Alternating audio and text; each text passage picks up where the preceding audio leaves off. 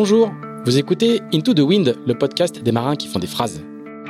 Into the Wind est produit par Tip Shaft, le média des professionnels et des passionnés de voile de compétition. Tip Shaft, ce sont deux newsletters hebdomadaires en français et en anglais, des podcasts, des événements, des formations ainsi qu'un festival de films et un studio de production de contenu que vous pouvez retrouver sur tipandshaft.com. Je suis Pierre-Yves Lotrou et je vous souhaite la bienvenue dans ce nouvel épisode d'Into the Wind.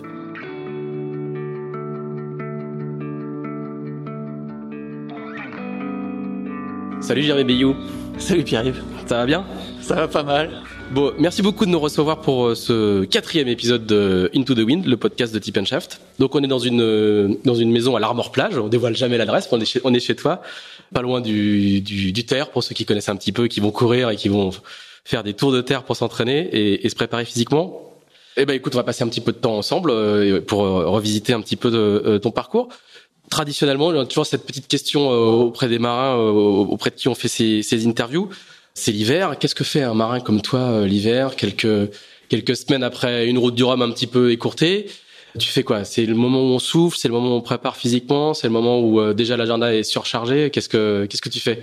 De quoi se compose un mois de janvier, un mois de février même, finissant débutant pour un marin comme toi? Bon, euh, normalement le mois de le mois de janvier, c'est le mois où tu t'attends l'été, où tu dis euh, c'est l'hiver, vivement l'été. Euh, là, on, précise, hein, on est à l'Armor Plage, il fait gris, il fait 2 degrés et il a plu toute la matinée. C'est pas la période la plus marrante. Voilà, c'est pas la période la plus marrante et euh, c'est d'autant moins la période la plus marrante que, en fait, ça fait deux hivers. Je me suis rendu compte là il y a quelques jours. Que je, j'en ai vraiment marre l'hiver, c'est pas normal quand même. En fait, ça fait deux hivers que je suis pas là parce que j'ai fait un hiver euh, Vendée Globe et puis euh, direct euh, après je suis parti au Portugal sur euh, sur Dongfeng pour préparer la, la Volvo. Et puis l'hiver dernier, effectivement, je l'ai fait autour du monde avec euh, avec l'équipage de Charles. Donc j'avais perdu un petit peu l'habitude de la grisaille euh, morbihanaise. Il faut se réhabituer. Alors euh, voilà, donc c'est c'était historiquement effectivement euh, et ça cette année la période où bah tu fais ton calendrier, où tu mets les choses en place avec ton équipe, avec tes partenaires. voilà, donc c'est c'est des périodes quand même assez denses. Et puis c'est aussi le moment où tu recommences à, le travail euh, en vue de la saison qui, qui arrive très rapidement maintenant avec, euh, avec le Figaro. Alors voilà, c'est ce que j'allais dire. Euh, le, les bureaux de ton écurie sont juste à côté de ceux des Tipanshaft sur la base à Lorient. Et on voit, on voit des Figaro 3 arriver tous les jours ou presque. Et le tien a dû rentrer dans ton hangar ces jours-ci. T'es comme tout le monde, tu reçois ton cadeau de Noël et puis euh, voilà, faut monter l'accastillage, l'électronique, l'informatique. Ouais, exactement. C'est, il est rentré il y a trois semaines maintenant. Il est pas encore sorti euh, parce que bah, c'est un nouveau. Euh, ah, celui qui est devant, donc c'était celui d'Alan Roberts. Alors Exactement, c'est pas le mien. Le mien, il est euh, pas à l'abri des regards, il est juste à l'intérieur parce qu'on fait des travaux au chaud. Euh, il y a des travaux de, de chantier, euh, donc dans les limites de ce qui est autorisé par le par la jauge. Euh, mais c'est une nouvelle jauge, ouais, précisons, euh, c'est important, euh, mais c'est une nouvelle jauge, donc elle doit être revue et corrigée le cas échéant. Donc il y a beaucoup d'échanges entre les différents coureurs, les différentes, les différents techniciens et la classe pour faire des ajustements. Donc ça prend, ça prend pas mal de temps c'est l'épreuve du feu là, en fait. Là, c'est le test entre le texte, on passe de, de, bah, de la théorie à la pratique, quoi. Ouais, exactement. C'est c'est compliqué. Je l'ai vécu en, en 2003, enfin 2002 et 2003 sur le précédent monotype. Euh, on formait un binôme avec Pascal Bidégory sur le sur la mise en place de la jauge et sur euh, sur l'application de la jauge derrière. C'est c'est des moments pas évidents parce qu'on quand on commence la jauge, on n'a pas encore le bateau fini ou en tout cas pas en série, on a que le prototype. Euh, et puis derrière, quand euh, tous les coureurs reçoivent leur bateau, ben, il y a énormément de questions parce qu'il y a autant de questions que de bateaux. Il y a forcément toujours des petites différences entre les bateaux et on essaie d'être le plus proche possible d'un standard. Donc là, on est vraiment dans cette période-là. Et puis après, euh, moi personnellement, j'aime bien mettre des bateaux à l'eau aboutis. Donc on essaie de prendre le temps de faire les choses bien pour pour éviter de revenir dessus en cours de saison, parce que la saison va commencer vite et la solitaire du Firo va arriver très vite. Donc voilà, euh, quelques semaines de chantier pour que pour que quand on met char à l'eau, il soit il soit nickel. Alors, juste on précise, hein, en fait, là, les bateaux, ils arrivent euh, sortis chantier, donc il faut poser l'accastillage, poser, je l'ai dit, l'électronique, l'informatique. Donc, c'est à ça qu'on fait allusion quand on parle de chantier. On parle pas de, de préparation de carène. Je crois que vous n'avez pas le droit d'y toucher. On parle pas des appendices ou un tout petit peu, vraiment si, à, la, si, bah, limite. Oh, si, si. Donc, euh, bah, pose l'accastillage, euh, oui, mais c'est plus euh, tout ce qui est l'accastillage volant. Ouais, volant, ouais, tout à fait. Voilà, le, les winches, euh, les cadènes, etc. sont, sont évidemment posés. Euh, après, c'est un démontage, remontage complet avec graissage, des, des, choses classiques hein, pour comme le bateau de Monsieur Tout le Monde, hein, graisser ses paliers de bar, faire ses butées de bar, enfin voilà, mettre ses, ses, petites pochettes à l'intérieur du bateau. Après, bah, il y a toute une phase inspection contrôle hein, selon selon les différents teams ou différents coureurs. On peut aller jusqu'à faire des scans 3D du bateau en entier. Voilà, ce qu'on n'a pas fait nous, mais ce qui ce qui se pratique, ce qu'on ce qu'on fait sur les IMOCA par exemple. Mais en tout cas, il y a toute une série de mesures pour voir euh, si tout est aligné, euh, si on a des décalages et, et si décalage il y a de, de, combien pour pouvoir après comparer avec les autres bateaux. Euh, et puis effectivement, on a des toutes petites modifications autorisées sur les appendices. Donc, euh, comme elles sont toutes petites, on y apporte le plus grand soin et ça prend euh, ça prend beaucoup de temps pour bien faire les choses. Et il y a, effectivement cet aller-retour avec avec le jaugeur et la classe pour bah, pour arriver à trouver les protocoles euh, qui soient euh, qui, qui, soient justes pour tout le monde et qu'il n'y ait pas de dérapage d'entrée. C'est quand il y a une nouvelle jauge, un nouveau bateau, c'est hyper important de d'arriver à faire les bonnes règles et que tout le monde s'y tienne. Et, et, du coup, dans, dans, quel état arrivent les bateaux? Est-ce que vous considérez que la monotypie elle est correcte? Est-ce que euh, c'est de la radio, on voit pas, mais tu souris, tu souris. Non, c'est un gros enjeu. Non, mais la question importante, c'est un assez gros enjeu pour pour Beneteau, pour vous. Euh. C'est un énorme enjeu pour euh, pour Beneteau. Euh, il faut il faut rappeler que c'est un énorme investissement de Beneteau euh, en termes de ressources, euh, en termes d'immobilisation financière, puisque euh, ils ont accepté de produire 40 bateaux, si je me trompe pas, sans quasiment promesse de, de vente, sans acompte et juste, juste un, un, paiement à la livraison. Donc en attendant, effectivement, c'est une, immobilisation financière. il y avait que eux qui étaient capables de, de faire ça et ils ont super bien joué le jeu. Et puis après, ouais, c'est un, un gros enjeu de notre côté que les bateaux soient, soient tous les mêmes, parce qu'on sait que le Figaro, ça joue au millimètre. Euh, à la seconde ou à 13 secondes, c'est déjà arrivé. Donc, euh, donc on, on, on essaie d'être euh, chacun le, le, le, plus pointu là-dessus et le plus au point. Donc voilà, non, je pense que le bateau est, est plutôt bien construit. après, bah forcément sur le sur le montage, sur, sur certains montages, il y a, y a des petits décalages et euh, il faut réussir à, à, les régler rapidement. Il faut pas qu'on traîne en cours de saison euh, toutes ces petites différences entre les bateaux. Donc euh, les, les, discussions elles jouent, euh, elles jouent autour de ça en ce moment. Euh, ah, donc la période est assez cruciale au final. Ouais ouais, c'est il y a, y a un peu deux stratégies. Il y a la stratégie de ceux qui reçoivent leur bateau, qui le mettent directement à l'eau parce que parce qu'effectivement il, très vite. Voilà. Euh, et puis moi ça m'agace un peu de naviguer sur un bateau qui est pas prêt. donc j'ai vraiment besoin de, de, de faire cette période de chantier que mon bateau soit nickel avant de le mettre à l'eau. Euh, voilà, donc il y, a, il y, a, un peu les deux écoles. Je dis que ça c'est ma façon de voir les choses. Euh, maintenant, je me suis associé avec Alan Roberts, euh, donc le jeune, jeune anglais. anglais, talentueux, et lui a reçu son bateau, je crois dix jours après le mien, et l'a mis directement à l'eau. Donc on va on va naviguer en double sur son bateau pendant que le mien est en finalisation en chantier, et puis après on va on va on va splitter. Pourquoi t'as as ressenti le besoin de t'associer avec avec un jeune entre guillemets? Euh, en fait, euh, la, la, démarche n'était pas au départ de se dire que je m'associe avec un jeune. Euh, la démarche s'est faite via Pascal Caillot, qui, est, qui était le préparateur d'Alan sur les sur la dernière ou les deux dernières saisons. Et puis euh, la, donc la volonté de ma part de travailler avec un, un gars qui est immergé dans le dans l'univers Figaro depuis plusieurs années, qui en est un peu référent euh, parce que j'avais besoin de quelqu'un qui était prêt tout de suite, parce que moi j'avais pris un petit peu de recul par rapport à cette classe euh, depuis quelques années. J'étais moins dans la voilà dans dans, dans, la jauge, détail, dans le euh, détail. c'est une, culture, hein, donc euh, donc il me fallait quelqu'un voir une religion, voir une religion. Euh, donc j'avais besoin d'un ayatollah du, du Figaro à, mes côtés. Et puis Pascal m'a dit que bah, qu'il travaillait avec Alan, euh, mais que ça pouvait intéresser Alan de, de partager ses services. La connexion s'est faite comme ça, et au final euh, c'est un bon choix parce qu'il a un profil un petit peu différent du mien. Il est un peu plus jeune. J'ai un peu plus d'expérience. Il a lui un background de, euh, de haut niveau en, en dériveur, voile légère, en voile légère, et, euh, et la monotypie c'est vraiment euh, son affaire. Euh, voilà. Et puis bah, c'est un, c'est un gars charmant. Euh, il habite chez moi, on vit ensemble, on, on se prépare ensemble. Ça va loin. Euh, ça va loin, ouais. ça va très très loin. C'est plus qu'une religion, le, le Figaro, ouais.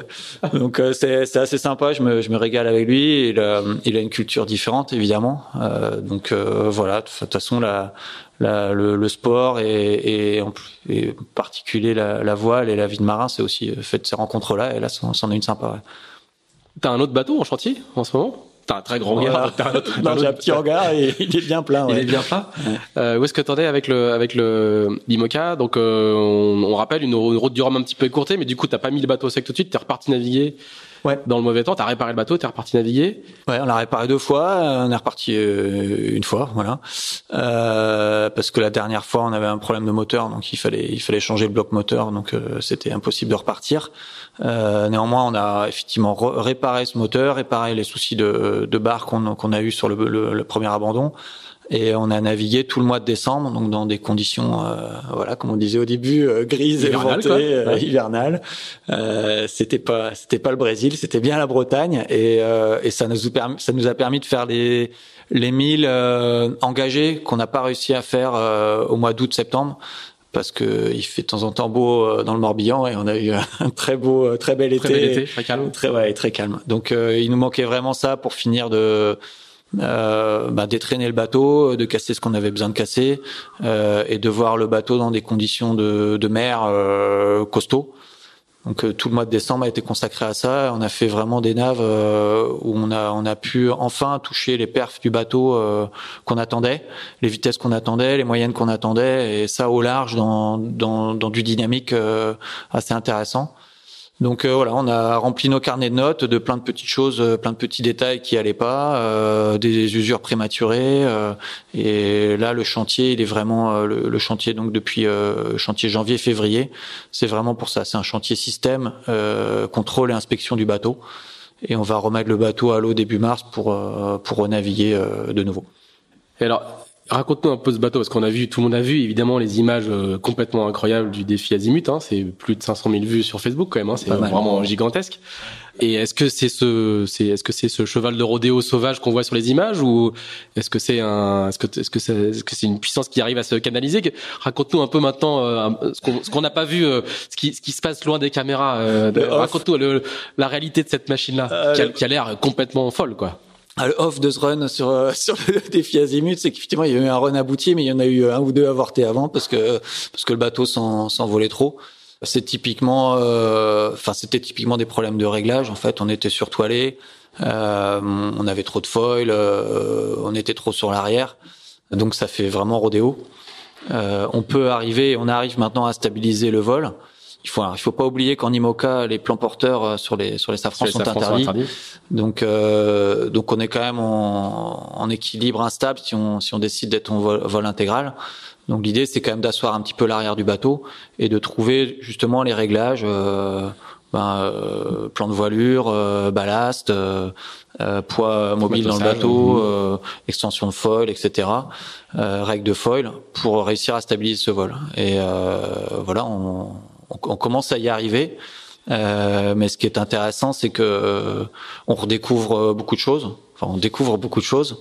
Euh, que la façon de naviguer avec cette IMOCA-là est assez radicalement différente de, des façons, euh, des habitudes qu'on avait sur les IMOCA précédents qui étaient des bateaux qu'on chargeait beaucoup, euh, qu'on toilait énormément, qu'on faisait beaucoup JT. Euh, bon bah là c'est, je sais pas qu'il faut tout réapprendre et que c'est complètement l'inverse, mais il y a des repères qui n'existent plus. Sur, sur, les runs euh, de, du, du, fameux défi Azimut, on voit que on voit Initiative Cœur passer sous de Rigido si je me trompe pas, et puis toi tu passes derrière, euh, ou non un, un Rigido, un truc comme ça. Ouais. Toi tu passes avec un riz en moins et, euh, et le J3. Ouais.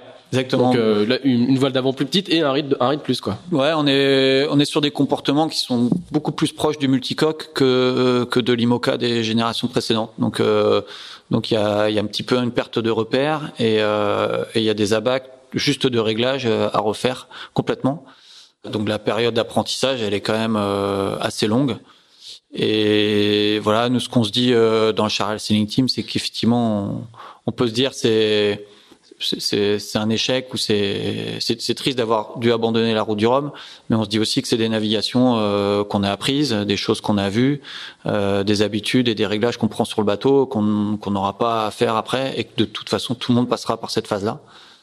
Donc, euh, donc voilà, c'est, enfin la, la, dernière navigation, notamment la fin décembre, était assez enthousiasmante. On a fait euh, plusieurs heures à plus de 30 nœuds. Enfin, c'est, c'est un autre, euh, c'est un autre monde. Un autre monde. Ouais pour, pour, finir sur cette euh, sur cette partie euh, sur cette partie euh, récente contemporaine on va dire avant, avant de replonger dans ton passé ah euh, est-ce que est-ce que de, de, toute ta carrière c'est pas un peu le projet idéal celui-là? On sent que technologiquement c'est le top. On sent que financièrement le projet est relativement confortable. On sent que qu'il arrive en termes de timing avant tout le monde. On sent que tu vas, enfin normalement tu vas emmagasiner plus d'expérience que tes petits amis qui vont mettre à l'eau un peu plus tard. Mm. À l'âge que tu as, au niveau de carrière hôtesse, que c'est pas le projet qui arrive un peu de manière presque idéale quoi? de l'extérieur, c'est ce que j'aurais tendance à me dire moi. euh, ouais, l'intérieur aussi. Euh, en tout cas, c'est c'est vraiment le le projet, euh, l'équipe, euh, le bateau, le timing et même aussi le partenaire dont dont on a rêvé quoi. Enfin, mm. dont moi j'ai rêvé. Euh, donc donc c'est euh, à la donc t'as l'impression ouais c'est exactement ça c'est qu'à la fois c'est hyper enthousiasmant et puis euh, et puis à la fois tu te dis bon bah là t'as tout pour euh, pour faire bien donc faut pas que tu te rates euh, voilà, maintenant la, la, pression, faut, faut se la renverser de façon euh, positive. Parce que moi, ce que j'adore, c'est euh, la compétition, c'est être en mer, mais c'est aussi tout l'environnement, quoi. C'est euh, préparer son bateau, c'est travailler en équipe, c'est essayer d'aller gratter le, le, petit détail. Et, et c'est vrai qu'avec Charal, on a on a l'occasion de, de prendre le temps de faire les choses, d'essayer des choses, peut-être de se rater un petit peu, hein, comme on peut pas cacher que sur la route du Rhum, ça a été le cas. Euh, donc euh, voilà, non, c'est c'est plutôt top. bon, bah c'est bien. Alors, du coup, maintenant on fait le flashback. Ouais. On revient 20, euh, au moins 20 ans en arrière, euh, si c'était si, tu veux, si, si, c'était plus, parce que tout ça commence dans un endroit assez particulier, la Bretagne, qui a donné et qui donne encore beaucoup de marins. Euh, qui est la baie de Morlaix, euh, puisque c'est de là que c'est de là que tu es. C'est pas tu n'es pas né à Morlaix, tu es né un peu pas loin, un peu, plus dans les terres, pas loin, un peu plus dans les terres. Mais mais du coup, euh, qu'est-ce qui fait que dans ces années-là, donc les, le, milieu des années 90, enfin les années les années 90, il y a cette euh, cette émulation, c'est quoi Je pas un fluide qui fait qu'il y a euh, Armel Lecléache, Nicolas Troussel, toi, toute cette génération de, de garçons qui ont aujourd'hui la quarantaine et qui sont qui sont euh, au sommet de, de, de, la voile française. Qu'est-ce qui fait euh, Il y a un, un microclimat, un microcosme, un entraîneur euh, mythique et qui est caché. Une. C'est un peu, c'est un peu tout ça quoi. Ouais, on peut rajouter euh, Yann Elias qui était pas loin. Yann Elias, exactement, tout à fait. Ouais. Euh, mais je vais, je vais, je, vais en oublier plein. Hein, mais euh, c'est, un, c'est un peu tout ça. C'est un, c'est un environnement déjà. C'est des, des gamins qui habitent au bord de l'eau avec euh, avec des parents qui qui ont une sensibilité voile ou qui naviguent. Mais pour nous tous, euh, à part Patrick Elias qui était euh, qui, qui, était un, solitaire qui faisait la solitaire du Figaro, nos parents avec mes parents, les parents d'Armel ou les parents de Nico.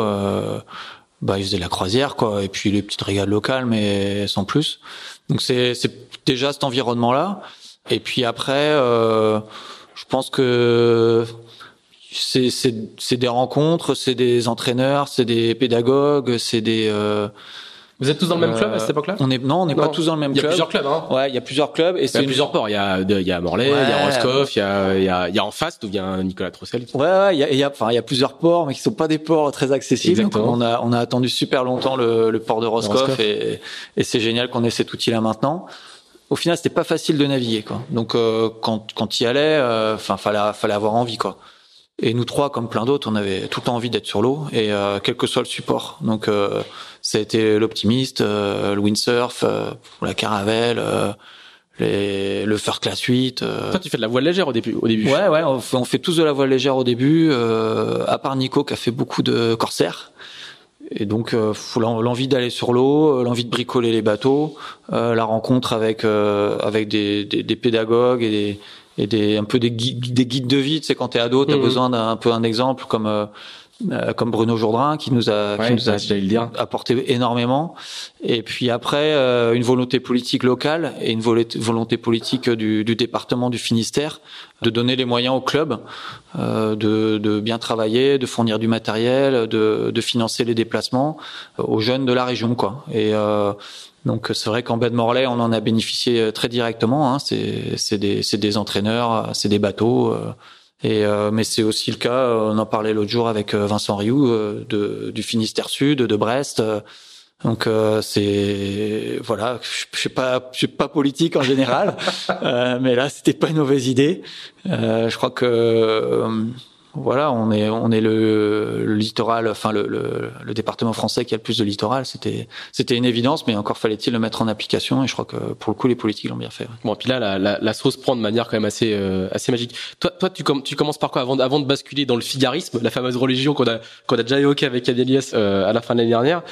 C'est quoi le support qui te qui te fait basculer vraiment dans la dans la régate? Et parce que tu vas passer euh, professionnel entre guillemets euh, euh, très très vite, mais ouais. c'est quoi le, la, la, la passerelle pour toi? C'est le class 8 Ouais, c'est le class 8. J'ai, j'ai toujours, enfin, jusqu'au bout, essayé de faire un Bruno petit peu les deux. a été ouais, l'une, ouais. l'une, des légendes du circuit. Euh... Bah, ouais, ouais, c'était le, le maître du, du class 8. Euh, moi, j'ai fait l'optimiste et ensuite du moteur Europe. C'était Bruno Jourdain, justement, qui m'avait dit à la fin l'optimiste, euh, parce que j'hésitais entre le 420 et, et, et le motte qui m'avait dit euh, continue à faire du solitaire parce que euh, par la suite dans, dans ta vie de voileux tu auras plus d'occasion de faire de l'équipage que du solitaire. Donc euh, pour le coup là millionnaire. Ouais, il, ouais, il se trompait un peu parce que j'ai quand même fait beaucoup de solitaire mais voilà c'est j'étais content aussi tout seul sur mon bateau et en parallèle effectivement euh, bah, je faisais les régates en classe 8 avec euh, avec Bruno euh, et puis on faisait aussi les régates locales donc sur le là pour le coup sur le petit quarter tonner de, de mon père Tresco Trophée, Tour du Finistère. Euh, voilà, donc on a fait des tours du Finistère euh, assez épiques euh, avec avec Nicolas et, et Armel. Voilà. Alors, nous... tous les trois ensemble sur le bateau Ouais, tous les trois ensemble avec mon père, avec Bruno Jourdain. Et euh, voilà, donc c'était, euh, nous on avait 16 ans, euh, 17 ans, donc c'était c'était une semaine autour du Finistère avec euh, avec la, la fête, régate, la, la, fête le soir, la ouais, régate le jour, ouais, la fête la, le soir, la régate, le, les fest le soir. Euh, euh, y a, puis il y avait il y avait la régate à l'aller euh, pour descendre dans le sud du Finistère, puis il y avait le convoyage retour pour amener le bateau. Donc on faisait les mêmes escales euh, un peu plus euh, un peu plus longues et on a passé on a passé des étés fabuleux à faire ça quoi. Et et donc tous les trois, on a vraiment toujours fait à la fois des rivers et, et habitables. Et je pense que ça nous a voilà rasé rasé les cailloux, euh, traversé la Manche, euh, faire le tour de la Bretagne. C'est devenu euh, voilà un truc simple comme bonjour pour nous. Et c'était le quartier quoi. Ouais, c'était le quartier. C'était ouais, c'était c'était une époque géniale et ouais, j'engage j'engage toujours tous les jeunes à, à aller faire du, du gros bateau. C'est sûr qu'aujourd'hui il y a il y a plein plein de supports euh, super fun, euh, des petits katas, du kite, etc. Mais euh, aller faire du gros bateau, préparer sa navigation, euh, naviguer en équipage, euh, bah c'est c'est une façon de voir différemment la la voile et la compétition, mais à la fin, si on veut faire la course océanique, il faut passer par là. Et le Tour d'Uf qui existe toujours et qui est toujours un aussi gros carton, si ce n'est encore plus qu'avant. Ah, exactement, que j'ai refait cet été. Ah oui? Euh, donc encore avec le, le, bateau de mon père, avec à bord mon père, mon cousin qui a jamais fait de bateau de sa vie, et puis euh, mon fils, mon aîné, et puis quelques jeunes du centre nautique de Lorient, et voilà toujours. Euh, toujours un moment euh, super sympa, le plus beau parcours du monde. Et puis euh, le jubilé de Loïc Ponceau, puisque c'est c'est le directeur ouais. de course historique du, du, Tour du Finistère et qui entraîneur à Port la Forêt et qui a pris sa retraite exactement euh, tout récemment. Un petit clin d'œil à, à Pompon. Alors du coup, comment comment tu bascules dans dans la, la solitaire du Figaro? Parce que c'est très très tôt. As, tu fais ta première solitaire du Figaro à 20 ans. Ouais, c'est ça. Euh, j'avais ouais, j'avais fait le, le challenge espoir euh, donc en 96 ou 97. Le challenge espoir Crédit Agricole. Crédit Agricole euh, que Yann avait remporté et puis euh, bon, bah, j'avais trop envie d'y aller donc euh, je me suis dit je vais pas attendre le, le challenge espoir de l'année prochaine. Et donc euh, voilà, c'était la première solitaire sans un sou avec ma sœur qui préparait le bateau. Euh, Armel Lecléache encore lui qui était venu m'aider sur l'épreuve qualificative au Havre qui faisait le préparateur voilà, on dormait dans le bateau. Euh, c'était ouais, c'était c'était un peu l'aventure. On voit on voit, ça fait un peu peut-être euh, vieux jeu de dire ça, mais on voit plus trop ça. Euh, les jeunes qui décident d'y aller, de dormir dans le bateau, c'est aujourd'hui euh, les jeunes qui démarrent en Figaro, c'est des, des, trucs beaucoup plus structurés, euh, avec des sélectifs comme le CMB ou, ou Massif. voilà, je crois que il faut il faut de tout et et si on a la volonté d'y aller, faut il faut s'essayer. C'est c'est pas c'est pas grave de pas bien faire les choses tout de suite. Ce qui est important, c'est de de voir si on si on aime bien, euh, si on si on se sent bien dans ce genre de, de format de régate. Et moi, ça a été ça a été le cas tout de suite. Hein. Et c'est une, c'est une révélation le Figaro ou c'est depuis depuis longtemps tu sais que c'est ça que tu veux faire ou euh... ah depuis longtemps je savais que c'était ça que je voulais faire euh, j'ai eu j'avais eu la chance justement avec Bruno Jourdain et avec Jacques Carès hein, qui était qui était pas loin aux Aber euh, qui lui était un, un figariste euh, renommé et talentueux euh, Hervé Cargariou aussi, euh, qui naviguait en baie de Morlaix. Euh, officiel à la Britannique Ferries. Exactement, officiel à la Britannique, avait gagné le, le Skipper Elf. Euh, de naviguer en équipage avec ces gars-là. Et puis, euh, à l'époque, voilà. national équipage, c'était quelque chose qui comptait dans le dans le circuit de régate en équipage. National Figaro, ça rigolait pas. Ouais. C'était un vrai grand circuit. Il y avait euh, il y avait plein de grands prix en solo, des courses en double, des courses en équipage. Donc euh, les marins qui faisaient le circuit Figaro, ils faisaient ça toute l'année et c'était c'était non-stop. Et ouais, forcément, moi, ça me, ça me faisait rêver. Et je suivais la solitaire du Figaro tous les étés euh, à la radio. Euh, voilà, quand on partait en déplacement en, opti ou en, en c'était ça, ça, berçait notre mois d'août puisque à l'époque c'était au mois d'août. Et ça m'a, ça m'a toujours fait rêver. Je me, je me suis jamais, je pense, gamin ou ado, dit euh, tu feras le Vendée Globe un jour. Euh, mais par contre, la solitaire, ouais, ça, ça a toujours été dans un coin de ma tête. Donc là, tu vas la faire. Euh, donc on est en, on est en 97, si je ne me ouais. trompe pas. Et là, tu vas la, tu vas la faire euh, quasiment huit fois de suite. Oui, oui. ou, ou, neuf. Ou neuf, je sais ouais, plus. C'est neuf. C'est neuf. Tu, vois, tu, tu connais. Bon, c'est normal que tu connaisses mieux ton parcours euh, que moi.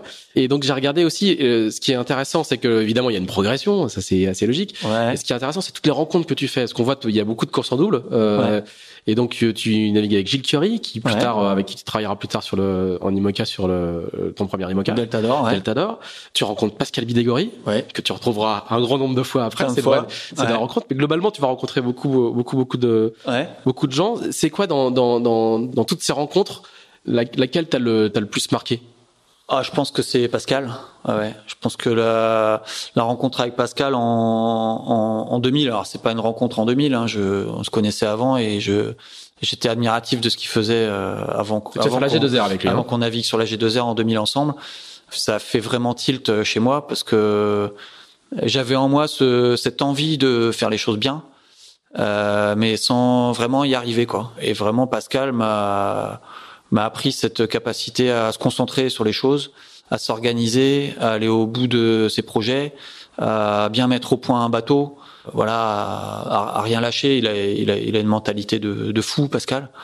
Et euh, ça, ça m'a, ça m'a, ça m'a vraiment fait du bien, quoi. Et euh, ça fait grandir, quoi. Ça m'a, ça m'a, ça m'a fait grandir. J'étais avant, euh, au final, un peu content d'être là, quoi. Voilà, et, comme je t'ai dit, première solitaire du Figaro. Je dis ouais, c'est mon truc. Je suis à l'aise là-dedans. Euh, on continue. Et puis tu fais, euh, voilà, tu, tu, tu vas, t'arrives à faire marcher le bateau vite. T'es bien en début d'étape. voilà, t'es peut-être pas bien à la fin, mais c'est normal parce que t'as pas autant d'expérience que les autres. Euh, ton bateau est moins prêt, mais bon, ça va venir, ça va venir, ça va venir. Sauf qu'à un moment, il faut que ça vienne. Et, euh, et Pascal, ben, c'était ça. Et quand il est venu naviguer avec moi en 2000, bah, il m'a dit, euh, t'es pas prêt, ton bateau est pas prêt, euh, on va reprendre un peu du début. Ah, il a, il a pas dit le dire comme ça. Il a pas dit comme ça, mais c'était, c'était bien pire. voilà. Euh, mais j'avais, je pense, que j'avais besoin de ça. Ouais, j'avais besoin peut-être qu'on me botte un petit peu les fesses. Et, euh, et, et je pense que ce que m'avait un petit peu inculqué Bruno Jourdain au début, vraiment l'amour du bateau et et euh, la volonté de bien préparer les choses. Pascal est encore plus loin et, euh, et j'ai mis des choses en place pour y arriver quoi. Et, et mentalement, je me suis euh, je me suis préparé à chaque fois avant chaque avant saison, ce que je fais toujours aujourd'hui. On en revient à ce que je disais au début. En janvier, février, c'est tu, tu, tu, prépares ton truc quoi. Et, euh, et tant que c'est pas prêt, tu vas pas quoi. Voilà. Et Pascal, euh, c'est ça a toujours été que ça quoi. Il a toujours eu le meilleur bateau, euh, il a toujours eu le bateau qui allait le plus vite mais parce qu'il y prêtait une attention énorme et euh, il y mettait un, un, un travail euh, faramineux quoi. Donc euh, c'est la voile c'est un sport c'est un sport technique. Hein. Il faut aujourd'hui de, plus en plus être au top euh, physiquement. Il faut mentalement y mettre l'implication euh, qui va bien, mais à un moment il faut que le bateau soit prêt et, et que tout fonctionne et avoir euh, l'aisance technique sur le bateau. Donc euh, ça veut dire travailler dessus quoi. Et est-ce que c'est le type de rencontre qui va qui, qui déclenche le, au final la, la première victoire euh, de, dans, dans la solitaire? Ah oui, oui, certainement, ouais. Qui arrive, qui arrive en 2005. Hein. Ouais, rapidement après, euh, oui, oui et non. Euh, mais euh, en, déjà, on a gagné sur cette AG2R la, la première étape, et moi, c'était ma vraie première victoire euh, en Figaro, enfin ou en tout cas tout court en dehors du dériveur. Et euh... il y a un titre de champion de France de course large en 2002 quand même, mais, mais sans oui. victoire dans une, dans une épreuve. Ouais, exactement. Et puis après, en fait, je me suis qui vraiment... montre déjà la régularité. Le... Ouais, je me focalisais vraiment là-dessus. Euh, c'était c'était à l'époque un titre qui qui va, enfin, je dis pas aujourd'hui que ça vaut rien, mais on se battait vraiment euh, sur l'année. Je dis le, le, le circuit était vraiment très étouffé avec beaucoup de, de grands prix en solitaire, et c'était mon objectif de début d'année, c'était d'être champion de France solitaire. Euh, voilà, peut-être parce que je me disais que sur la solitaire, il y avait, il y avait un petit peu d'aléas, c'est une course au temps, euh, il se passe euh, historiquement pas mal de choses, et que voilà, en fait, je me, je me préparais pour le championnat que j'ai réussi à gagner en 2002. Voilà et non Pascal on s'est on, s'est pas lâché depuis hein. et quand euh, quand lui a, moins, a mis un, un, point un point final enfin il est revenu en 2003 mais quand euh, quand il a remporté la solitaire en 2000, si je me trompe pas euh, bah, il m'a accompagné derrière. Donc on faisait on faisait un travail de préparation un travail de perf et un travail de, de prépa météo aux étapes ensemble. Et et oui, il m'a évidemment énormément aidé dans mes dans mes premières victoires. Alors sur, sur la, la, la victoire de, de, de, de, la solitaire en 2005 à Saint-Gilles-Croix-de-Vie, si je me trompe pas. Euh, non, à Port-Bourgeonnais. À Port-Bourgeonnais, pardon, à Port-Bourgeonnais, excuse-moi. Il y a une photo extraordinaire de l'arrivée où tu es en short avec tes bottes. et où, as, et, où tu sembles totalement écrasé par, euh, par parce que euh, à l'époque euh, peu de gens, enfin si les, les, les suiveurs s'en souviennent, mais à l'époque, euh, t'es dans le dur, t'es dans la douleur, quoi. Il y, a, y, a, déjà ce, cette facette de ton personnage qui est euh, le gars qui, qui arrive, qui qui est, qui est dur au mal, qui est tenace. Il y a déjà cette, cette, cette partie de ton caractère qui a bien émergé. Et mine de rien, t'es déjà à ta huitième ou neuvième tentative sur, enfin neuvième participation à la solitaire. Et euh, aujourd'hui, ça fait presque rigoler quand euh, vous en êtes tous à 15 ou 16. Euh, mais à l'époque, c'est pas, c'est, ça, ça fait déjà beaucoup, beaucoup. Et du coup, il y a cette image incroyable où enfin tu, tu, tu réussis. Puis c'est aussi l'époque où on dit que justement t'essayes, t'essayes, mais t'arrives pas. On commence déjà, euh, on commence déjà à dire ça parce que t'as. Il va pas y arriver. Il va pas y arriver. Il y a un blocage, tout, etc., etc. Et là, il y a cette photo incroyable où t'es, t'es, tu fermes les yeux, tu lèves la tête vers le ciel, tu lèves même pas les bras, t'es, t'es juste écrasé par le truc. Et la photo est, est hyper émouvante. Et, et, quel souvenir tu gardes de ce moment-là? C'est quoi? C'est une, c'est une libération, c'est une, ah une déflagration, c'est. Euh... Ah, c'est un soulagement. Ouais, on m'a enlevé un poids quoi, parce que ça faisait 9 ans, ah, pas 9 ans que je, je, je, vivais pour ça, mais ouais depuis 2000 en tout cas. Euh, j'avais compris en suivant les traces de Pascal que je pouvais y arriver quoi. Et, au final, j'y arrivais pas. J'étais, passé pas loin en 2002, euh, 2003, 2004. Euh, euh, c'est Charles qui gagne. J'étais sur le podium aussi. Et il y a eu, il y a eu plein de fois où j'avais fait le break dans l'étape et j'arrivais pas à conclure en fait. Et je me prenais les pieds dans le tapis à l'arrivée. Et à un moment, je m'étais quasiment convaincu que que j'y arriverais jamais, que j'avais pas de chance. Euh. Voilà, quand je dis qu'il faut une implication mentale euh, de dingue et à toute épreuve, euh, le Figaro, c'est vrai, c'est c'est vraiment ça, quoi. Et puis en fait, je suis allé faire un tour ailleurs. Je suis allé naviguer sur d'autres bateaux, encore avec Pascal sur sur l'Orma Banque Populaire. Euh, avec Vincent Rioux sur euh, sur PRB sur une Transat Jacques Vabre, ça m'a un petit peu aéré la tête. Je me suis moins concentré sur le championnat euh, championnat de France solo et un peu plus sur la solitaire. Et euh, voilà, le fait de, de m'aérer, de m'ouvrir l'esprit à d'autres choses, à d'autres cultures, à, à, naviguer un petit peu plus large, au, gros bateau. Euh, bah, quand je suis revenu sur le Figaro, ça me paraît beaucoup plus simple en fait. Et, euh, et voilà. Et, et en, en, 2005, euh, bah, je me retrouve face à, à Mijdej ou euh, à Quito de Pavan, qui sont des marins de, de, de dingue pour moi. Et au final, j'avais pas peur d'eux, quoi. Voilà. J'avais fait tout le travail en amont, comme je faisais d'habitude, bien préparer le bateau, bien m'entraîner.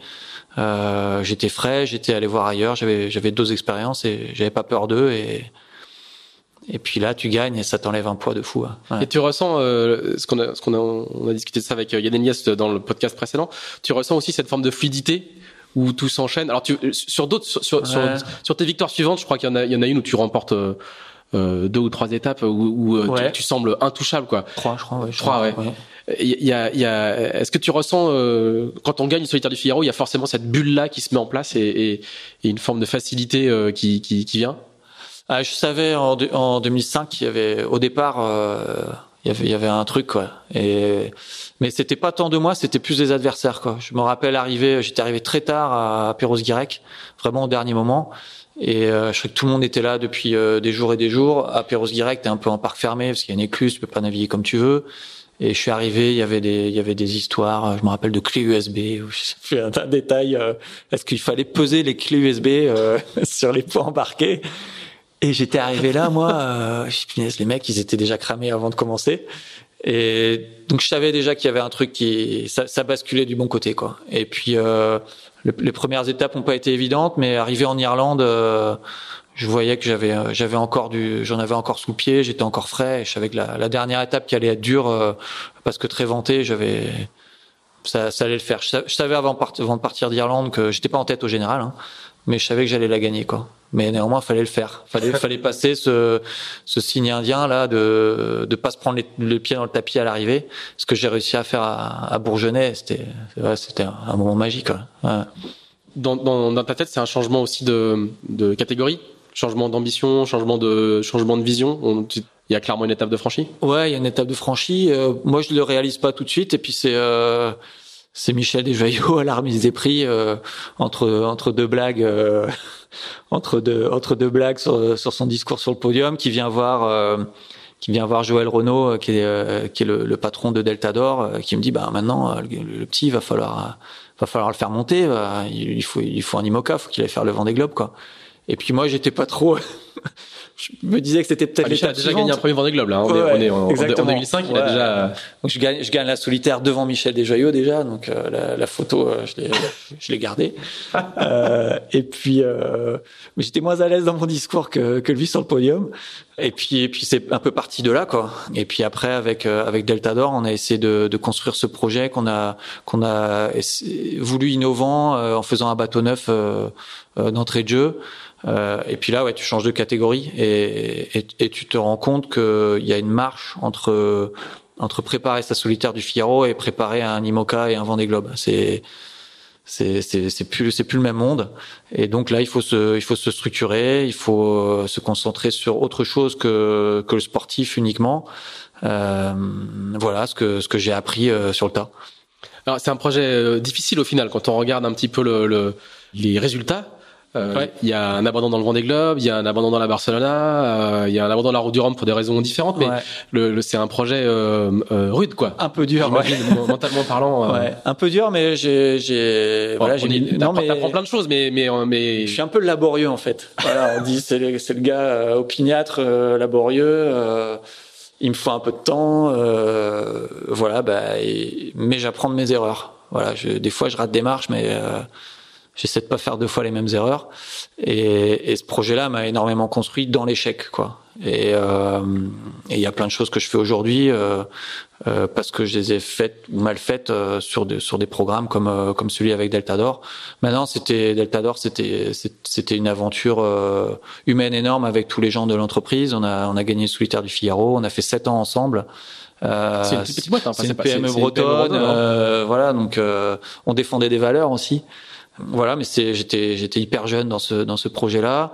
Euh, on avait pris la, la, décision aussi de faire les choses nous-mêmes, pas de pas s'attacher les services d'une écurie existante. Donc on a beaucoup appris.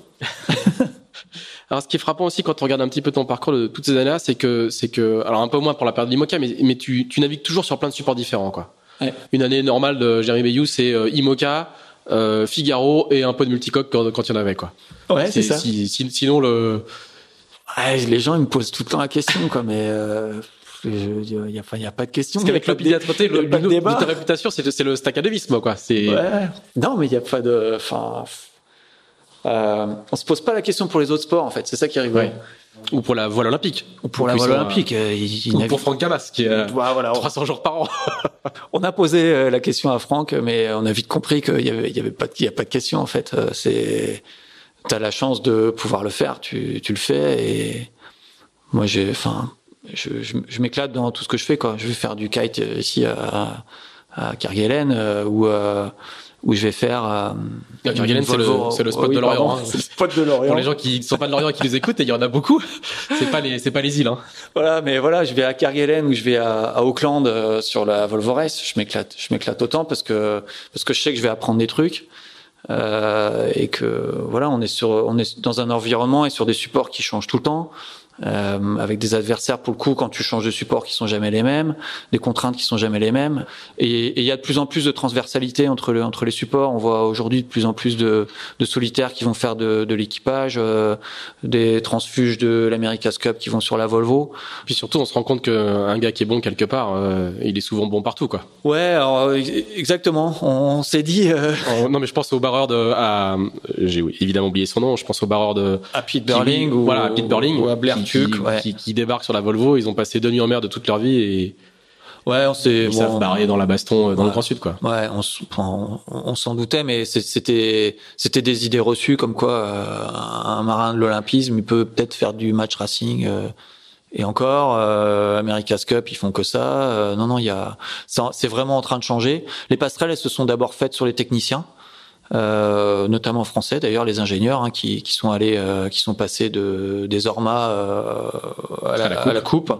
Et puis euh, les transferts, ils sont maintenant sur les sur les équipiers, sur les navigants aussi, et c'est ultra riche. Donc euh, voilà pourquoi pourquoi s'en priver Euh, Si t'es motivé, moi je suis je suis toujours autant motivé. Je regarde euh, tous ces supports comme euh, comme un gosse à chaque fois, tous ces bateaux comme euh, voilà, je, je les trouve fabuleux. Donc euh, quand t'as la chance d'y aller, tu, tu fonces.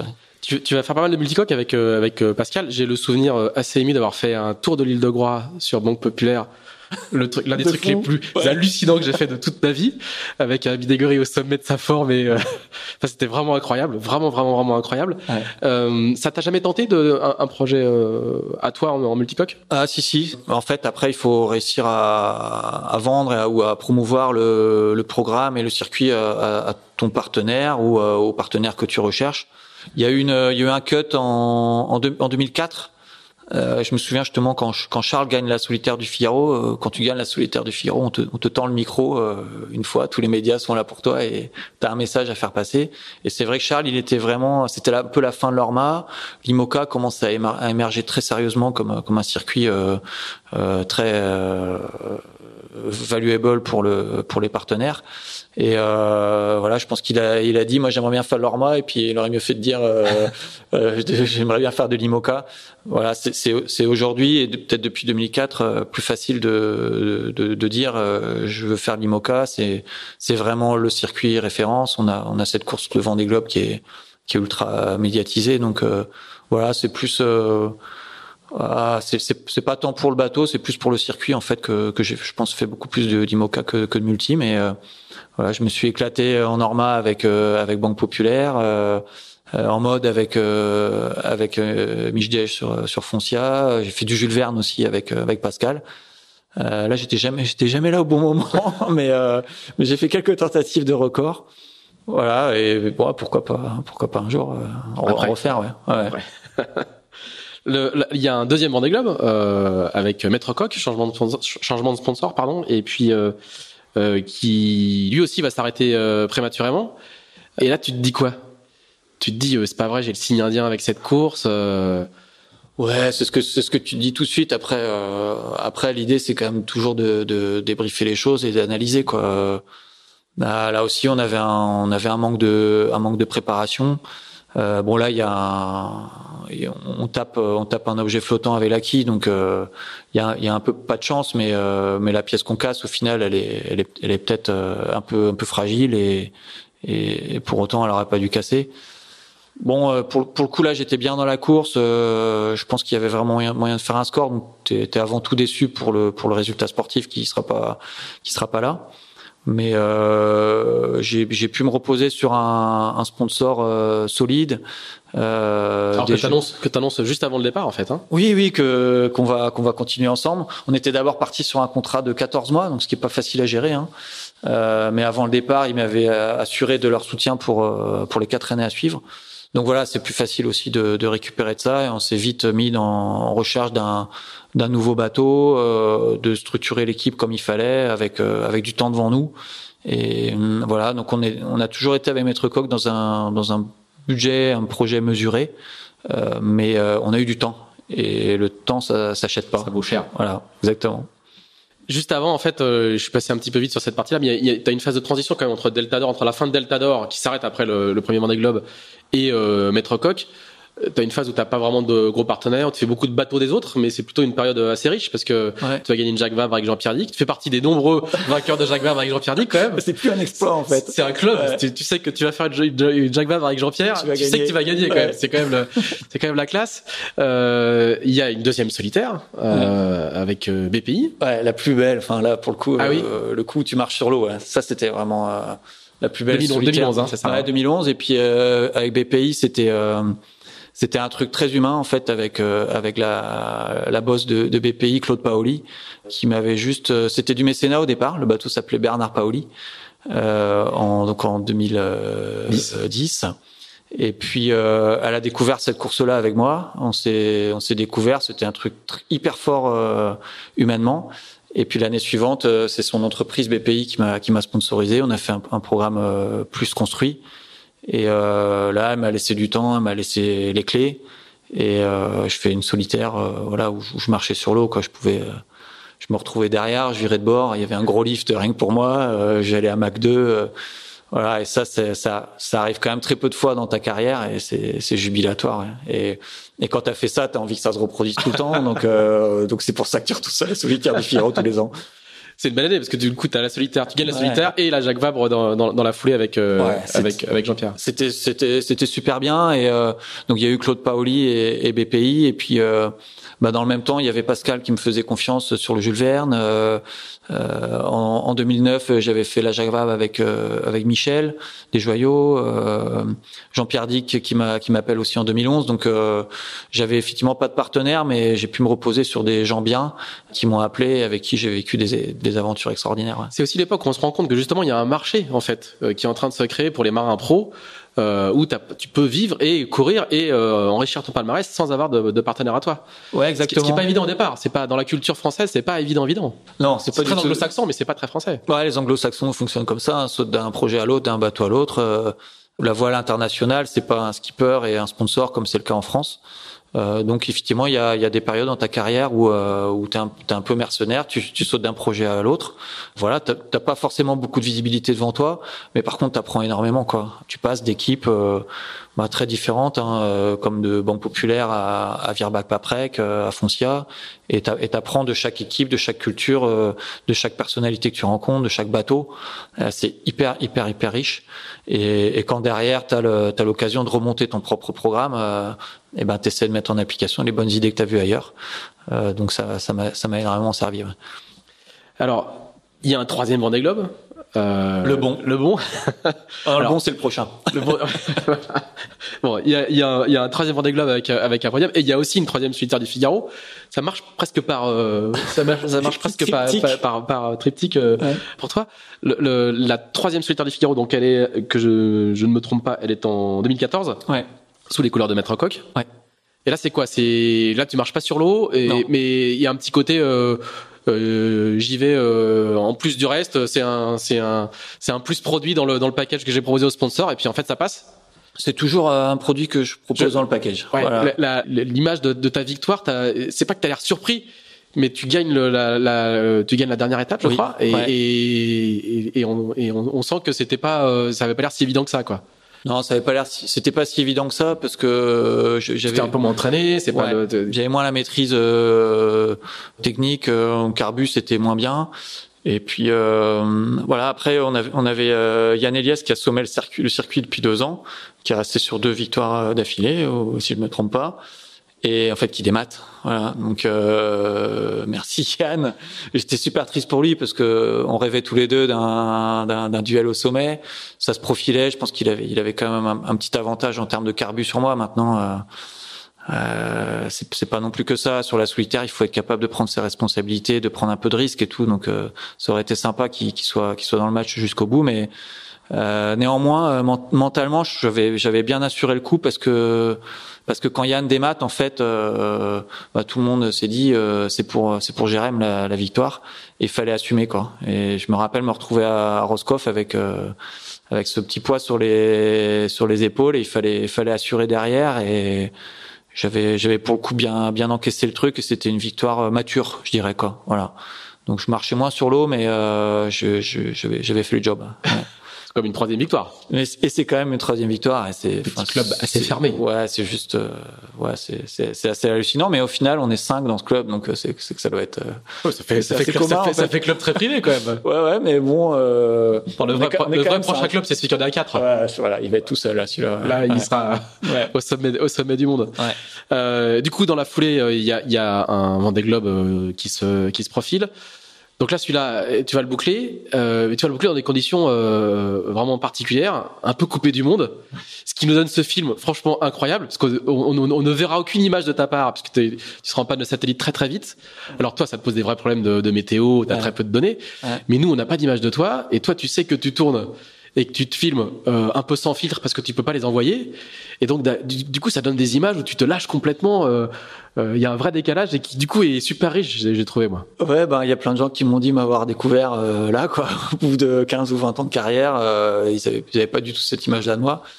Bah ouais, sans, sans filtre, ta caméra, c'est, enfin, c'était vraiment la seule, euh, pas personne, mais oui, c'est devenu, euh, c'est devenu un, un, être vivant, euh, le seul objet à qui je pouvais parler, parce que même pour téléphoner, j'avais qu'un petit iridium, il fallait que je sorte à l'extérieur, bah, sous, sous des tonnes d'eau qui tombent sur le, sur le coin de la figure, donc j'étais vraiment coupé de l'extérieur, et donc ben voilà, ça, ça raconte les hauts et les bas d'un d'un Vendée Globe. Euh, tu te rends compte qu'il y a quand même beaucoup plus de bas que de hauts, que c'est euh, ouais, c'est c'est c'est super dur. Et puis moi moi j'arrive pas à, revisionner ces images là.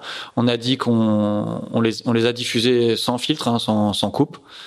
Voilà, je, je suis pas toujours très fier de toutes mes réactions. Non, mais tu, vois, du point de vue journalistique, c'est un témoignage rare. Je pense que c'est intéressant. Enfin, c'est un condensé de la vie, un, un Vendée Globe, et, euh, et, et tes émotions, ils vont à, à, fond en haut ou à fond en bas. Voilà, ça, ça résume bien cette course, quoi. Tu, tu passes de l'euphorie totale à la détresse euh, extrême.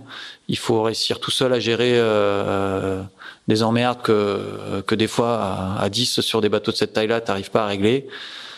Euh, voilà, c'était ce Vendée Globe là, c'était vraiment, c'était vraiment ça. Alors en même temps, euh, j'arrive quand même à faire troisième au bout, à naviguer un petit peu en statistique et, et, et avec euh, les. C'est quoi naviguer en statistique? Bah, t'as t'as t'as des t'as des stats sur les sur les conditions météo du du, du, ah du, secteur quoi. Donc tu lis ton baromètre, tu vois ta force de vent et tu sais euh, voilà comment ça va basculer, quels sont les qu'est-ce qui risque statistiquement de te tomber dessus. Et j'avais des bulletins de sécurité euh, que je recevais par le standard C qui a marché jusqu'au bout. Euh, normalement, une antenne de Stat C, euh, ça fonctionne deux jours et elle a fonctionné deux mois et demi. Et puis je me suis rappelé les, les, les bons cours de météo que j'ai eu avec avec Pierre Lanier, avec qui avec qui je travaille toujours un petit peu, et ça voilà ça m'a sauvé. Et, et, jamais tu te poses quand quand tu, tu comprends que tu n'arriveras pas à réparer tes antennes, jamais tu te poses la question de, de, de bâcher? Tous les jours. Tous les jours. À chaque cap, en fait. À chaque cap, je me dit, là, c'est pas possible, c'est trop, c'est c'est compliqué. Et puis il va, il, va, il va vraiment t'arriver euh, une grosse bricole, quoi. Euh, j'avais, j'avais euh, des problèmes électriques en tout genre, quoi. Donc euh, de pilote, de, de, de, communication, on en a parlé. Et puis ben quand t'as des problèmes de pilote, euh, t'as un bateau qui, qui, qui fait la qui fait la lambada, ben forcément t'abîmes du matériel, donc c'est sans fin quoi.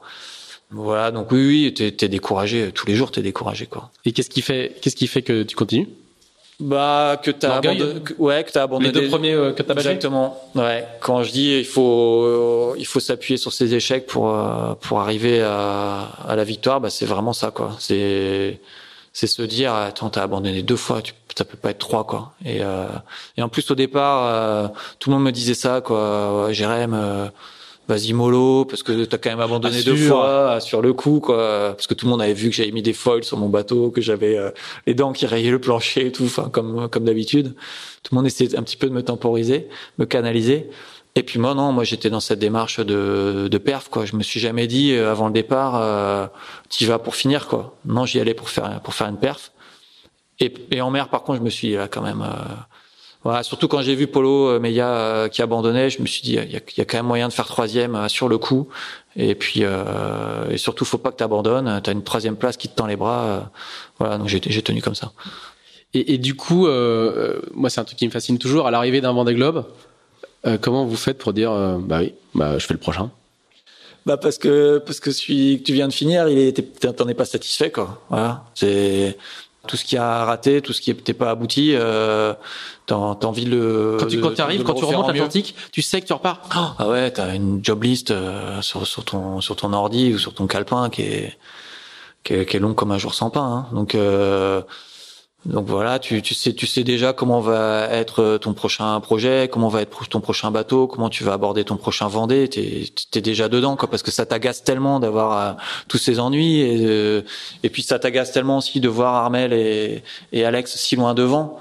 Tu te dis euh, mince, enfin, honnêtement, je, je, devrais pouvoir y arriver. Je suis pas, je suis pas trop idiot si si je prends le temps, si si j'ai le bon bateau, si je je m'en tiens à, à, mon carnet de notes voilà, il y a, y a, moyen de faire un, vraiment un bon truc sur le sur le Vendée. Donc euh, donc euh, voilà. Après, je savais je savais aussi, j'avais eu euh, les, les, petits contacts téléphoniques que j'ai réussi à avoir, notamment dans la remontée de l'Atlantique avec la Terre. J'avais eu un, un, contact avec avec Mathieu Bigard, le le directeur de, de Charal, le directeur général de Charal.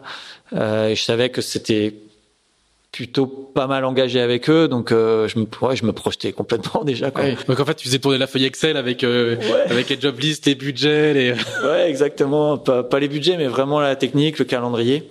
Et puis euh, tu es content de sortir de ta course aussi. Quand la course est dure comme ça, bah tu te projettes dans le dans le projet suivant. Ça, voilà, c'est ton ton échappatoire mental, il est un petit peu là aussi quoi. J'ai l'impression que la, la, remontée de l'Atlantique, euh, il se passe beaucoup de choses. Hein. Il y a des propositions qui arrivent, il y a du, il y a, des bateaux qui se vendent, qui s'achètent, il y a des transferts. Hein. C'est le, le, le, virage du hand, c'est le début du mercato quand même. Hein. Ouais, si le si le classement est un petit peu figé, ce qui est ce qui est quand même souvent le cas. Euh, euh, voilà, enfin c'était pas le cas pour Armel, euh, ni enfin pour le paquet de devant ou le paquet de derrière avec Yann et, et Jean Le Cam. Bon, moi j'étais un petit peu esselé, donc euh, au final, euh, voilà, enfin ça, ça fait vraiment du bien de penser à autre chose. Et puis euh, voilà, t'as envie de faire mieux, c'est tout quoi. Et, et, et, la fameuse arrivée, le fameux chenal des sables, tu, tu, le, tu le décroches à la troisième tentative. Est-ce qu'il a le goût que tu te figurais? Est-ce que ça correspond à, à ce à quoi tu t'attendais? Ou est-ce que c'est Je me souviens plus trop en fait. C'est vrai? Ouais, je me souviens plus trop. Je me souviens vraiment de l'arrivée, euh, les dernières heures euh, avant l'arrivée. Euh, parce qu'il y avait un vent de, un vent de nord là, la mer était plate et le bateau allait, allait super, super vite. Il faisait nuit. Euh, et je me rappelle me tirer la bourre avec les smirigides qui sont venus à ma rencontre et, et, et les larguer tellement j'allais j'allais vite. Et voilà, je me souviens de ça et tout le reste. Euh, non, t'es es dans l'euphorie, t'es dans profiter ce qu'il y a autour. Euh, voilà, j'ai pas, je me souviens plus à qui j'ai parlé, qu'est-ce que j'ai dit. Euh, voilà, c'était, je m'étais dit, euh, mets-toi en mode euh, profite et réfléchis pas. Et du coup, je me souviendrai. c'est une, une, bonne technique. Ouais. Et du coup, euh, ça enchaîne juste après, ah, juste après ce, ce Vendée, ça enchaîne direct avec le projet Charal que tu annonces assez vite. Et là, tu vas faire la Volvo. Ouais, bah, ça faisait partie du mercato aussi euh, pendant la remontée de la. Ah oui. C'est Pascal hein, qui m'a qui m'a contacté pendant pendant le Vendée, euh, donc via un message euh, SATC justement. Et ça, ça m'a aussi tenu tout mon tout mon Vendée quoi. Ouais, me dire euh, punaise la Volvo et tout. Euh. Je me faisais ma petite Volvo à, à, bord de Maître Coq et et voilà donc ça comme quoi ça tient ça tient un peu de choses et donc euh, bah, une fois arrivé, effectivement, euh, rapidement, on, on, valide les choses avec euh, avec Charal et puis puis je leur fais savoir que j'ai j'ai un embarquement pour la pour la Volvo qui, qui m'attend aux côtés de Charles. Et, euh, et puis bah c'est sur Dongfeng, sur Dongfeng, ouais. Et puis bah ça, ça tombait hyper bien en termes de planning puisque euh, on allait construire un bateau avec Charal qui avait du coup euh, un an, un an et demi de bah, d'immobilisation et, euh, et que sportivement, encore une fois, comme euh, comme je tiens pas en place et que et que je suis toujours avide de nouvelles expériences, euh, bah c'était intéressant d'aller faire la Volvo et c'était alors ça c'est ultra intéressant. Ouais, ça c'est ta c'est c'est ta seule expérience d'équipage de long terme. Puis on sait à quel point une une Volvo, c'est usant, ça ponce les gens euh, physiquement et, et mentalement. Qu'est-ce que quel, souvenir tu gardes de, de, de... quand on, quand on, on, discute avec Charles ou quand on écoute euh, euh, quand on regarde le projet, on a l'impression que que que, que enfin c'est pas l'île aux enfants, mais ça s'est vraiment bien passé quoi. Ah ouais, non, c'était c'était un projet abouti du, du, du, début à la fin. Et toi, comment tu fais? Toi, t'as toujours été patron? Depuis que t'as 20 ans, t'es le chef de tes projets. T'as été même t'étais longtemps t'as été armateur de tes bateaux. Je crois que c'est la première fois que tu l'es pas là euh, avec euh, avec Charles. Et là tu deviens euh, entre guillemets simple chef de car. Bah ça fait du bien déjà d'être équipier. et puis je, crois que Charles il m'attendait dans dans le rôle d'équipier qui est capable de faire le job à peu près à tous les postes du bateau. Et puis qui est aussi capable quand on lui demande ou quand c'est vraiment important de, de dire ce qu'il pense et sa façon de voir les choses. Donc on a été, je trouve, euh, plutôt dans, dans le bon échange et dans la bonne organisation avec euh, avec Charles, avec Pascal, avec euh, Darin Wislang et, et Stuban Attain, qui étaient les, les, deux autres chefs de car, pour faire avancer le projet dans le dans, dans, dans le respect, dans la limite du, de, de, la façon de voir les choses de Charles, voilà, et de, et de Bruno Dubois, qui étaient vraiment les garants de, de, de, de ce projet-là. Euh, voilà, l'idée c'est de dire les choses tout en restant constructif euh, et en restant dans, dans l'esprit euh, de, de ce que souhaite le skipper. Et ce que souhaitait le skipper, c'est euh, gagner la Volvo avec des, des gens d'horizons euh, très différents et un, mélange de culture, euh, d'expérience, d'âge, de nationalité très très hétéroclite. Et c'était ça la richesse du, du, projet. Alors il faut que ça fasse un amalgame, hein, il faut que ça prenne, mais on avait le temps de, de, de faire prendre la mayonnaise. Et, et, Charles a pris le temps de, de laisser à chacun euh, la liberté, la latitude de, euh, d'apprendre à se connaître et, euh, et d'apprendre son fonctionnement aussi. Voilà. Parce que Charles c'est aussi un solitaire au, départ, ouais. comme moi, comme Pascal, et euh, dans un environnement il y a mon grand qui rentre. Ouais, c'est ça. C'est l'heure de, c'est le retour de l'école. Donc, on, on, on, faire on devoirs, Achille, s'il te plaît. Il y a le goûter avant. Il y a le goûter. Voilà. On a eu le premier qui a goûté, euh, le deuxième qui a goûté, c'est normal, il n'y a pas de souci. donc ça va faire un peu de bruit parce qu'il mange beaucoup. Non, non, mais il n'y a, pas, y a pas de problème. Euh, voilà, donc c'était c'était un réel échange. J'ai appris énormément de choses puisque bah, notamment sur le Volvo 65, on est sur du monotype, du bateau assez fiable. Il y a, y, a, y a, vraiment pas grand-chose à, à, à, gratter euh, en termes techniques. Donc on est vraiment centré sur le sportif. Et là, ça change beaucoup de ce qu'on fait en IMOCA. Donc tout le volet euh, prépa physique, médical, euh, perf, euh, stratégie, euh, il est prépondérant et ça occupe tes journées. Donc ça, c'était c'était c'était vraiment génial, quoi. Et, et tu n'étais pas sur le bateau quand euh, quand, quand il gagne Et non. Et tu par contre terrible. Ouais, c'était parce que c'est c'est le c'est le, le truc le plus extraordinaire qu'on ait vu depuis assez longtemps en termes de en termes de suspense. Ouais. Tu l'as tu l'as vécu comment? T'étais où? Tu bah, chez moi derrière mon ordinateur et euh, et ouais, j'étais j'étais hyper anxieux. J'avais euh, j'avais forcément le bulletin de, de départ de, de Marcel, ventriste, et, et je, je, savais qu'on avait un routage qui qui nous qui nous amenait à terre. Néanmoins, quand on split euh, d'avec Brunel et, et ouais, tu te dis, euh, finesse, c'est chaud quand même. Et euh, bah, le, le, le, dernier empannage, ça joue à, à 5 degrés près, quoi. Si ça, si ça bascule dans l'autre dans l'autre sens, ça passe derrière. Donc euh, voilà, je pense que t'es plus stressé quand t'es quand t'es à terre que quand t'es ah en ouais. mer. Euh... Oui, mais ils ont, parce qu'ils ont pas, ils ont moins d'infos aussi. Ouais, ouais, euh, bah oui, là, il y, a, y avait pas d'infos, ils avaient perdu la donc euh, quelque part, t'as pas l'info, donc tu fais marcher le bateau, quoi. Et même ça a dû être reposant pour eux parce qu'on a fait euh, on a fait toute une Volvo à la IS avec euh, avec Mafré quoi et c'était terrible. C'est t'es t'es à vue, t'es en AIS, tu sais si tu vas 0,1 plus vite ou 0,1 moins vite. Euh, donc c'est d'une intensité de, de dingue quoi. C'est ouais c'est la solitaire du Figaro mais ça dure huit mois quoi. Et en termes d'implication, c'est c'est un truc de fou quoi. Donc au final là, quand ils ont splitté, je pense que ça les a un petit peu libérés et que ouais, dit, de toute façon, les dés sont jetés. Les dés euh... sont jetés, faut faire marcher le bateau et on verra quand ça croise quoi. Ouais, par contre, je sais que quand quand ils ont vu que ça croisait devant à, à bord, c'était c'était fabuleux. Et puis moi à terre tout seul dans mon ordinateur, c'était pareil. Je faisais des bons, c'était ouais, c'était génial. Ouais, c'est c'est voilà, c'est la Volvo. Moi, c'est la première fois que je fais. J'avais eu des petites expériences. Euh, avec Puma euh, quand ils étaient venus ici à Lorient. Euh, euh, voilà quelques quelques échanges, mais de, de, de loin. Et ma première Volvo et que ça se finisse comme ça, c'était ouais, c'est magique. Quoi. Ouais. Du coup, qu'est-ce que tu penses de la du passage de la Volvo à l'Imoca? C'est quelque chose qui pourrait qui pourrait t'intéresser? Alors, je, euh, je sais pas si Charal a, a beaucoup d'intérêt à l'étranger et si ça pourrait euh, pas forcément non. Eux, mais euh... non non pas forcément. C'est pas c'est pas dans nos c'est pas dans nos têtes en tout cas de, dans, la, dans la tête de, de Charal. Maintenant euh, est-ce que ça pourrait m'intéresser moi en tant que marin? Euh, oui évidemment et est-ce que ça nous intéresse nous en, en, en tant que qu'écurie et, et, bureau d'études Oui aussi. Et on a on a eu des contacts. On a on a quelques contacts avec certaines équipes. Ouais, pour, il y a beaucoup d'équipes étrangères qui sont allées voir ce que faisaient les Français quand même parce ouais, que c'était évidemment. Ouais, ouais. Donc euh, voilà, on en est quand même un petit peu loin euh, pour l'instant et surtout on essaye euh, vraiment de se concentrer sur Charal et sur notre programme à, à, venir à court et à moyen terme. Et sur le bateau, je, je pensais architecturalement parlant, comment comment est-ce bah, que tu penses que moi, je pense que c'est la, c'est la bonne solution pour la course, quoi. Je crois que voilà, ils ont, on a fait deux éditions avec les Volvo 65. Euh, euh, je pense que c'est suffisant.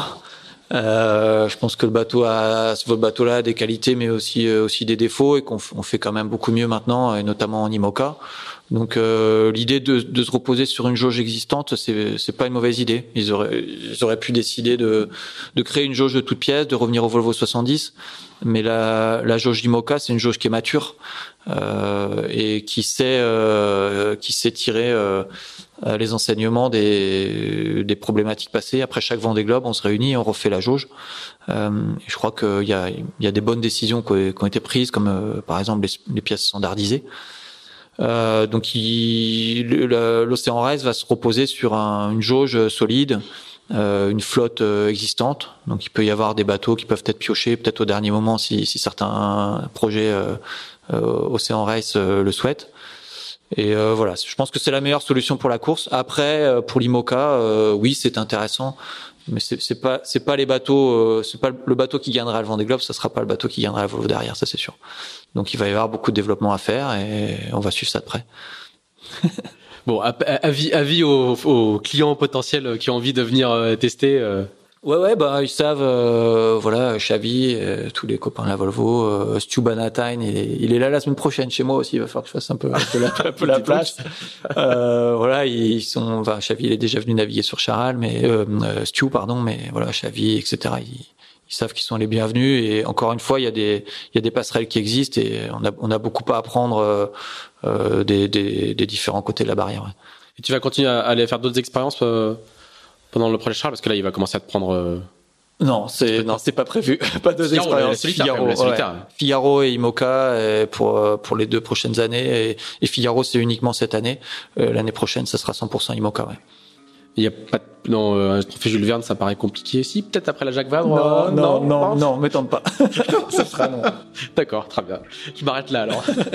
Ok et eh ben écoute merci beaucoup. Merci bien pour cette euh, c'était super sympa. il a dit en train de, de tomber euh, Achille est en train de prendre son, son goûter. Et puis nous on va aller boucler Tip Shaft parce qu'on est jeudi soir et on va essayer de mettre en ligne le, podcast pour la, la sortie de Tip Shaft. Merci beaucoup Jérém. Merci à toi bon à bientôt. merci salut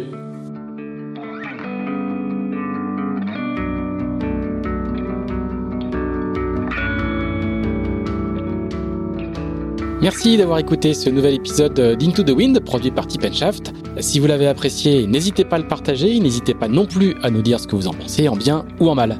À bientôt!